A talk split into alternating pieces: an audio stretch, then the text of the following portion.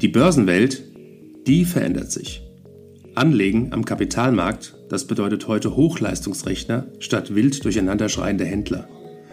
Anlagealgorithmen mit künstlicher Intelligenz hinterlegt und immer neue Finanzinstrumente. Mit dem Plutos Finanz Podcast wollen wir diese und viele weitere Finanzthemen aufgreifen und mehr Licht ins Dunkle bringen. Wir sind seit über 25 Jahren als unabhängiger Vermögensverwalter der vertrauensvolle Partner unserer Mandanten in allen Vermögensfragen und gehen hier ganz individuell auf ihre persönlichen Wünsche und Bedürfnisse ein. Wir freuen uns darauf, Sie als unseren Zuhörer zu haben und lassen Sie uns somit loslegen. Hallo und herzlich willkommen zurück beim Plutos Finanz Podcast. Mein Name ist Markus Becker und ich darf heute den Leiter unseres Portfolio-Managements, Herr Askan Iredi, hier bei uns begrüßen. Hallo Iredi. Hallo. Der chinesische Aktienmarkt hat im letzten Jahr im zweistelligen Prozentbereich verloren und genau darüber wollen wir heute sprechen. Herr Redi, wie sieht es denn drüben aus in China? Ja, tatsächlich, der Motor stottert und zum Jahresbeginn 2024 sieht es kaum besser aus. Da sind wir schon wieder im Minus. Man sieht also, Festland China tut sich schwer. Das hat verschiedene Ursachen. Man könnte sagen, der Erfolg frisst die eigenen Kinder. In gewisser Weise ist das deswegen so, weil eben ein großer Teil des Wachstums in China, zumindest der Binnennachfrage und des Wachstums in Festland China, tatsächlich durch die Immobilien zustande kam. Es war wichtig und schick, aus dem Dorf in die Städte zu ziehen. Die Urbanisierung war massiv und sie wurde natürlich überhaupt erst ermöglicht dadurch, dass die großen Städte zu Megacities geworden sind und äh, das Ganze war dann einhergehend mit einem unglaublichen Bauboom, der natürlich, wie so häufig, wenn Immobilien entstehen, auch zu einem hohen Verschuldungsboom geführt hat. Und das lastet aktuell auf der Kaufkraft der Chinesinnen und Chinesen. Herr Redi, Sie haben den Immobilienmarkt in China angesprochen, der zu dem äh, Wachstum geführt hat oder ein großer Teil des Wachstums war. Jetzt haben wir Nachrichten aus Hongkong bekommen, aus der chinesischen Immobilienbranche. Was ist denn da genau los?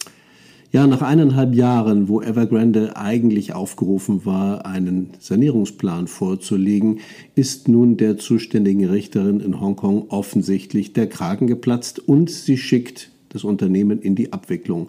Abwicklung klingt ja erstmal ganz vernünftig, so ein bisschen wie Insolvenz, nur ein bisschen schlimmer.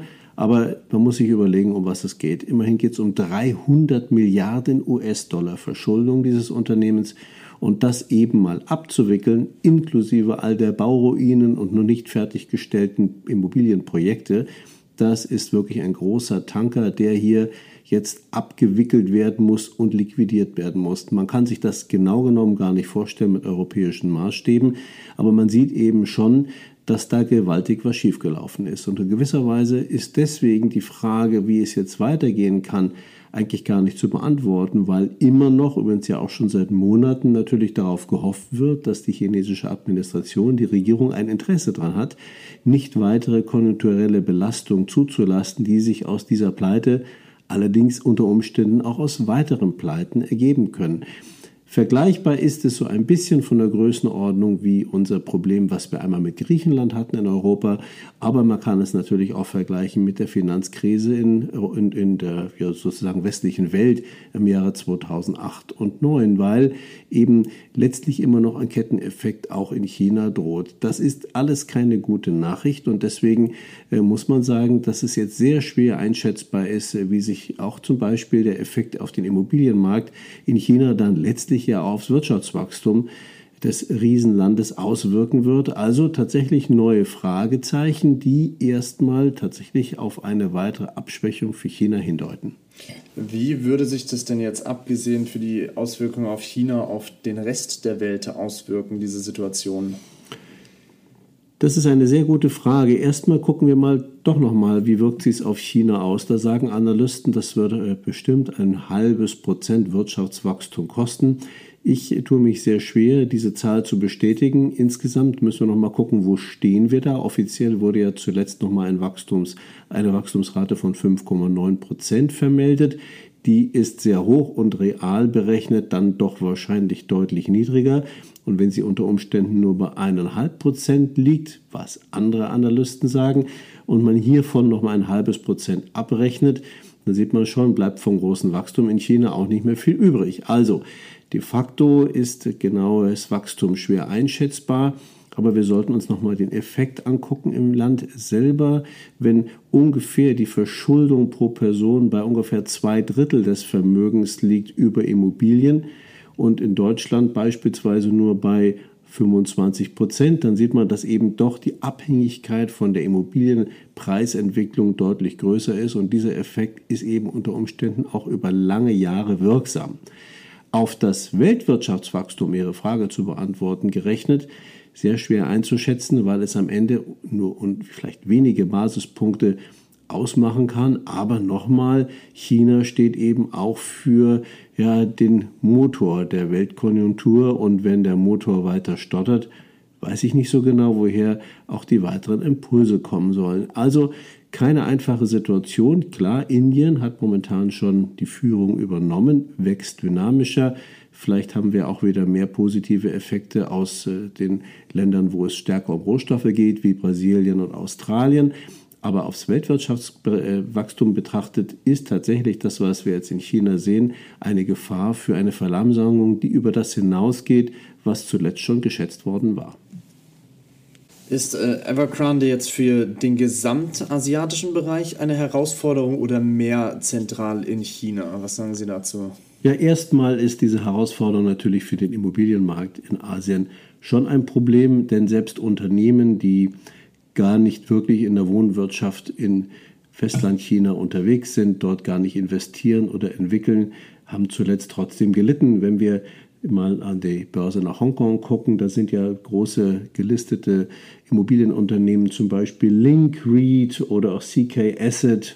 Dann kann man auch noch Hongkong Land mit dazu nehmen aus Singapur. Das sind alles große. Es gibt auch noch diverse kleinere Unternehmen. Die haben natürlich dieses Jahr alle logischerweise schon stark abgegeben im Bereich ungefähr von 7 bis 11 und 12 Prozent. Also da schlägt auch momentan durchaus ähm, die Zeit nicht für Immobilienentwickler. Das stimmt allerdings nicht mehr, wenn man dann nach Gesamtasien guckt. Da ist der pazifische Raum, was die Immobilienentwicklung angeht, seit Jahresanfang auch negativ, nämlich um die minus 5 Prozent.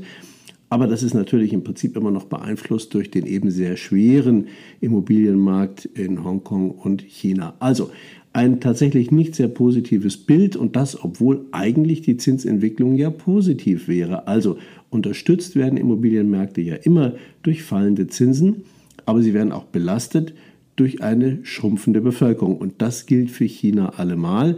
Die Bevölkerung schrumpft und deswegen ist eben dort von größerem Wachstum auch momentan nicht auszugehen, während in anderen Teilen Asiens die Bevölkerung ja immer noch deutlich wächst und deswegen ist jetzt die Auswirkung auf den Immobilienmarkt für Gesamtasien nicht so negativ, wie sich vielleicht momentan anfühlt. Hey Redi, vielen Dank für den informativen Austausch. Wir sind wirklich sehr gespannt, wie es dort weitergeht und welche Auswirkungen es auch auf die gesamte Wirtschaft haben wird. Wie Sie gesagt haben, wenn der Motor stottert, wird man das überall merken. Ich bedanke mich recht herzlich für Ihre Zeit und liebe Zuhörer, wenn Sie Fragen zu dem Thema haben, wenden Sie sich gerne an uns. Wir stehen Ihnen da gerne Rede und Antwort. Herr Redi, vielen Dank für Ihre Zeit. Ja, vielen Dank. Danke für Ihre Zeit und Anhören unseres Plutos Finanzpodcasts. Ein Podcast, der Ihnen sowohl allgemeine Informationen zum aktuellen Marktumfeld sowie auch Wissen zu speziellen Themen wie Rohstoffe, Fonds oder auch Aktien einfach und effizient vermitteln soll. Wenn Ihnen der Podcast gefallen hat, dann hinterlassen Sie gerne eine Bewertung auf Apple Podcasts und folgen Sie dem Podcast auf Spotify. Teilen Sie ihn auch gerne auf Facebook, Twitter und LinkedIn und besuchen Sie uns auf plutos.de. Viel Spaß weiterhin und bis zum nächsten Mal, Ihr Plutos-Team.